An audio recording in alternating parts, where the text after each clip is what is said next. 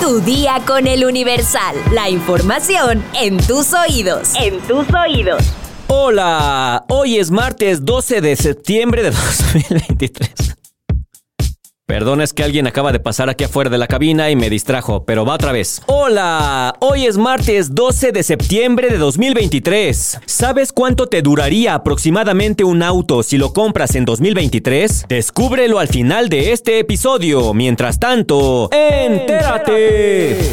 Metrópoli. La Fiscalía Capitalina inició una carpeta de investigación para esclarecer el presunto robo de dos bebés recién nacidos en un hospital de la alcaldía Venustiano Carranza, el cual por protocolo fue clausurado. Según los padres afectados, llegaron por una cesárea para que le extrajeran un par de gemelos a una joven de 25 años, pero luego de la cirugía, los médicos y enfermeros le dijeron a la mujer que en realidad tenía dos tumores y que todo fue un embarazo psicológico. De acuerdo con la denuncia, Ambas personas acudieron al nosocomio particular para que le dieran tratamiento y seguimiento al embarazo de la agraviada, por lo que al llevar 37 semanas de gestación y entrar en proceso de parto, le informaron que sería sometida a una cesárea para el nacimiento de sus hijos. El testimonio señala que una vez que terminó la labor de parto, le informaron al esposo que se trató de dos tumores en el interior del útero de su pareja, motivo por el cual acudieron al Ministerio Público para denunciar los hechos. La representación social solicitó a la policía de investigación, la localización y ubicación de testigos de los hechos, así como imágenes de las cámaras de seguridad ciudadana o particulares. El Ministerio Público también ordenó la intervención de personal de la Coordinación General de Investigación Forense y Servicios Periciales en materia de criminalística de campo y fotografía. Esto para la búsqueda de indicios e integrarlos a la carpeta de investigación.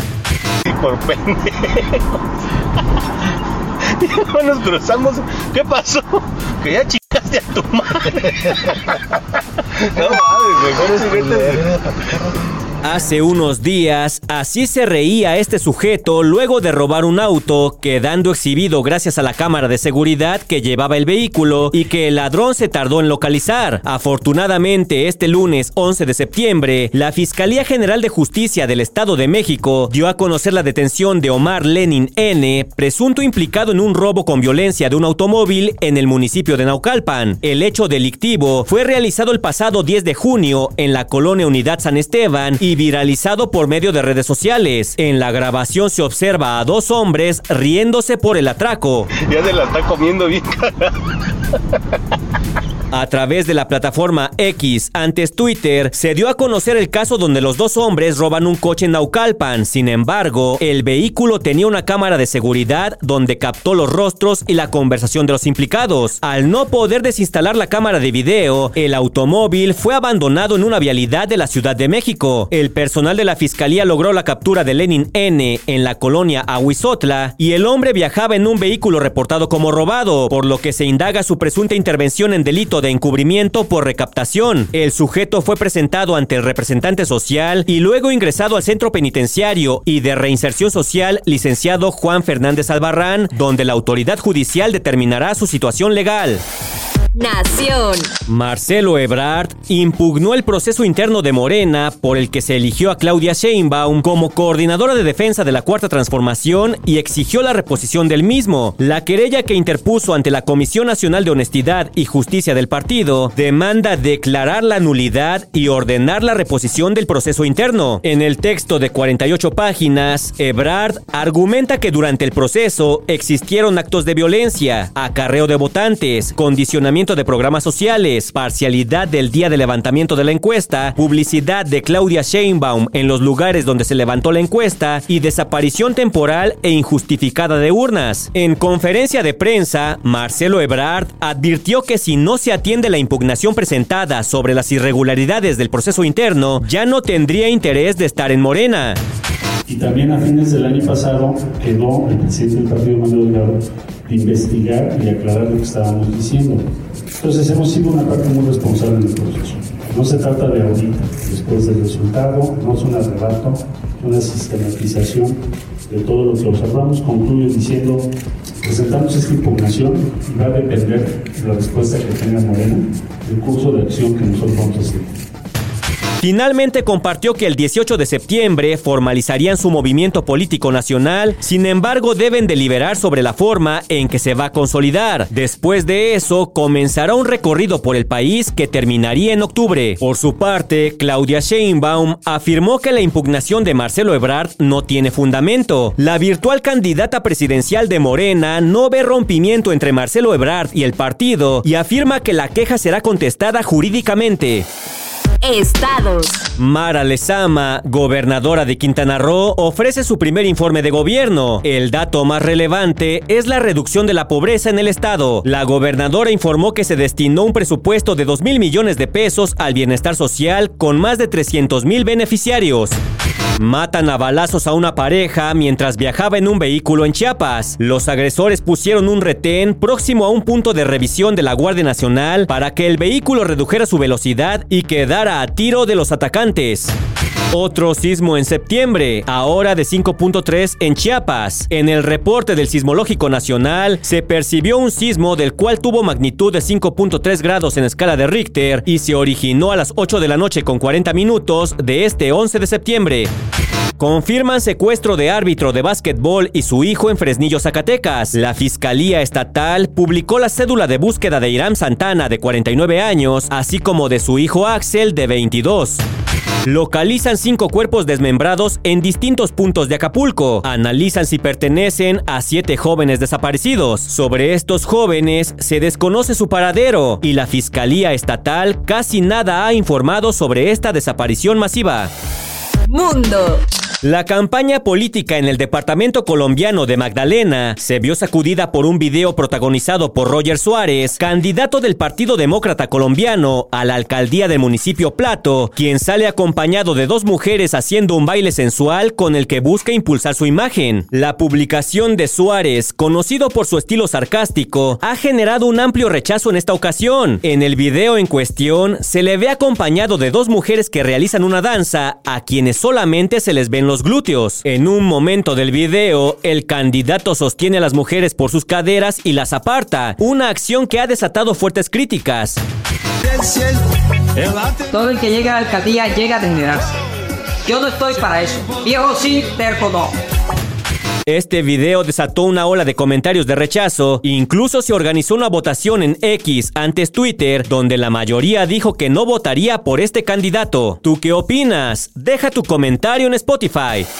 Espectáculos. El actor, comediante y cantante Benito Castro murió a los 77 años, de acuerdo con su sobrino Michel Castro, quien dio a conocer la noticia a través de sus redes sociales. La mañana de este lunes 11 de septiembre, sufrió una caída de una escalera que le produjo un golpe en la cabeza, el tórax y las costillas, por lo que fue trasladado a un hospital ubicado en la calle de Querétaro, en la colonia Roma Norte. Sin embargo, el equipo médico ya no pudo hacer nada por él y Benito Castro falleció siendo el último de los hermanos Castro que seguía con vida. El Universal tuvo la oportunidad de entrar en contacto con su hija Débora, la cual confirmó la información difundida esta tarde e informó que su padre tuvo un accidente en su domicilio. Lamento mucho informar que sí, mi papá falleció, tuvo un accidente, se cayó de las escaleras de la casa y no resistió. De esta manera dio a conocer que el cuerpo de Benito sería velado en alguna de las sedes de las funerarias García López. Por su parte, María Elena Saldaña, la güereja, se despidió de su querido papiringo. Benito, yo no lo acompaño aún, pero le agradezco con el alma el que haya caminado a mi lado, escribió la actriz en su cuenta de Instagram. Durante más de 55 años de carrera, Benito Castro hizo personajes emblemáticos como el Quinquín de Acapulco en La Carabina de Ambrosio. En la actualidad, el actor seguía activo, pues estaba ofreciendo funciones en la puesta en escena ¿Por qué será que las queremos tanto? Una obra producida por la esposa de Luis de Alba.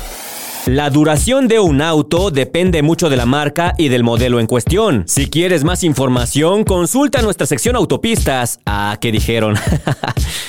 Ahí les va. De manera general, la Procuraduría Federal del Consumidor afirma que para alargar la vida útil de un auto se deben tomar en cuenta los factores que influyen en su desempeño, como el cambio regular del aceite del motor, el líquido de transmisión y el anticongelante, así como el mantenimiento de las llantas, de la batería, de la transmisión, de los amortiguadores, del embrague, de los frenos, de los parabrisas, de las bujías, de la correa de distribución y del filtro de aire. Además, considerando que la duración depende del del uso que le des a tu auto, es decir, de los kilómetros que recorras al año, así como de los cuidados que le proporciones, el motor es uno de los componentes más importantes del coche. Así que considerando que el kilometraje promedio de un auto es de 20.000 kilómetros por año, para llegar al máximo kilometraje de 300.000 kilómetros se necesitarían 15 años, lo que se traduce en su tiempo de duración. Entonces, tomando en cuenta los cálculos anteriores, que como ya mencionamos, se basan en un promedio, ya que también depende de la marca y el modelo del auto, si compras un carro en 2023 y recorres la cifra máxima de kilómetros en 15 años, te duraría aproximadamente hasta el año 2038. Si quieres más información, consulta nuestra sección autopistas en eluniversal.com.mx. Vamos a leer unos cuantos comentarios, mi sección favorita. Varios de ustedes se quejaron porque el día de ayer no metimos la sección de los comentarios. Tal es el caso del Jesus, Jesús Rojas, Barbuvier, Sara Magali Rojas, Violeta CP y Norma Trejo que nos dice, creo que hoy llevaba prisa de terminar el podcast que por eso no hubo comentarios. No tamales, no rifa, ¿qué está pasando? Bueno, pues les aviso que en cuanto a la tamalada y a la rifa de la cena, ya estamos aquí en el Universal planeando toda la logística para realizar estos magnos eventos. Es en serio, ¿eh? Es en serio. Ya pronto les diremos cómo va a estar la bonita dinámica. SRMX nos dice, dejen de repetir ese nombre ridículo. Solo es Partido Morena y ya. Ya es lastimoso de por sí oír lo que hacen. No lo empeoren, por favor. Andrés Amador nos dice, ¿cuándo será el día en el que el país cambie? Y por último, Eric Muñoz nos dice, ¿ya también ustedes van a meter comerciales al final del podcast? Bueno, bueno, la tamalada y la cena no se van a pagar solas, ¿eh? De algo tenemos que vivir. Rápidamente los resultados de la encuesta. Al momento de grabar este podcast, a la pregunta, ¿conoces a alguien, familiar o amigo que se haya suicidado o que lo intentara? En la opción yo lo intenté, tenemos el 10%. En la opción no, al 36.7%. Y el 53.3% de la votación sí conoce a alguien que se haya suicidado o que lo haya intentado. Las personas que votaron en la opción yo lo intenté, busquen ayuda y no enfrenten esto solos. Es un problema serio y hay que atenderlo de inmediato. Ahí están los resultados de la encuesta. Sigan participando, pero por hoy ya estás informado. Pero sigue todas las redes sociales del Universal para estar actualizado. Comparte este podcast y mañana no te olvides de empezar tu día. Tu día, con, el Universal. Tu día con el Universal. La información en tus oídos. En tus oídos.